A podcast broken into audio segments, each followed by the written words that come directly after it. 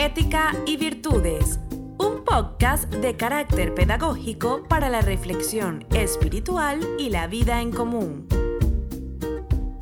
Ética y Virtudes, una guía diaria acerca de la noble moral y los más elevados ideales que debes arraigar en el alma para llevar una vida plena de afecto, solidaridad, justicia social y armonía con tu entorno. Y Virtudes es un podcast creado para ti por Fátima TV. En el nombre de Dios, el compasivo, el misericordioso. Hola, hoy queremos compartir contigo este nuevo episodio que hemos titulado La benevolencia del viajero.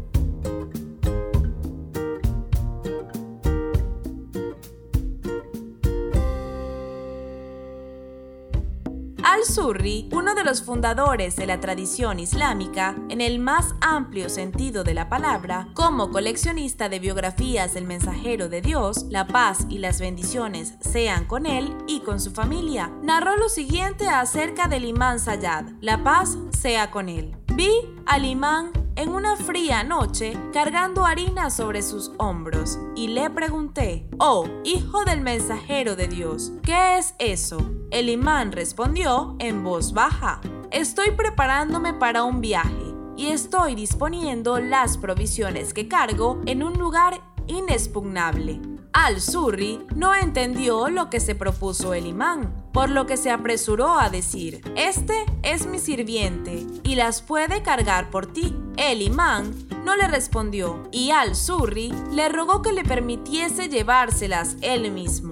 Pero el imán insistió en su postura y le dijo, pero yo no puedo dejar de hacer lo que me salvaguardará en mi viaje y mejorará mi llegada a donde quiero ir. Te pido por Dios que sigas tu camino hacia donde te proponías. Al-Surri se fue y después de unos días se encontró al imán y suponiendo que él se encontraba a punto de partir a un viaje cuyos detalles no quería informarle, le dijo, Oh, hijo del mensajero de Dios, no veo los preparativos de ese viaje que todavía no realizaste. El imán le informó que el viaje que se proponía era el viaje hacia la morada de la verdad, diciendo, Oh Surri, no es como supusiste, sino que me refería a la muerte, y es para la misma que me preparo. Ciertamente que prepararse para la muerte implica abstenerse de lo prohibido y ser generosos al hacer caridad.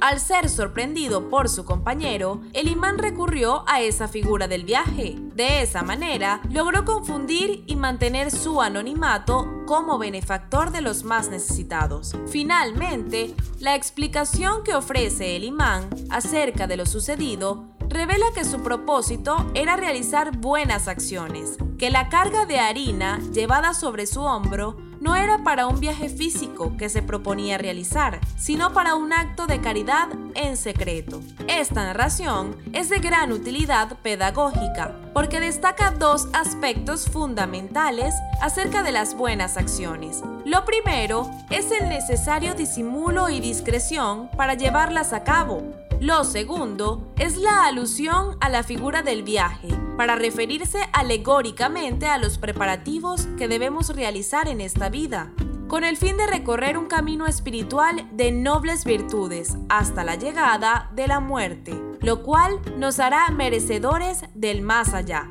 He allí la enseñanza, tal y como un viajero va acumulando provisiones y alimentos para el duro camino. El creyente debe ir acumulando dádivas y llevar sobre sus hombros el peso de estas, de manera que cada paso que dé a favor de los más desprovistos, en esa misma medida avanzará en su encuentro con Dios y asegurará su recompensa junto a Él en el paraíso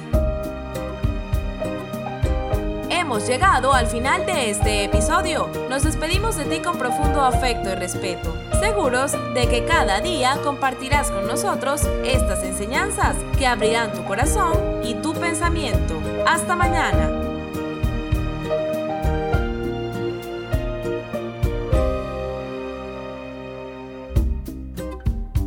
Olvides suscribirte a Fátima TV. Es muy sencillo. Solo debes incluir nuestro número en los contactos de tu teléfono móvil. Más 54 938 1539 0737. Envíanos un mensaje por WhatsApp con tu nombre y ya. Diariamente recibirás publicaciones interesantes que querrás leer y compartir.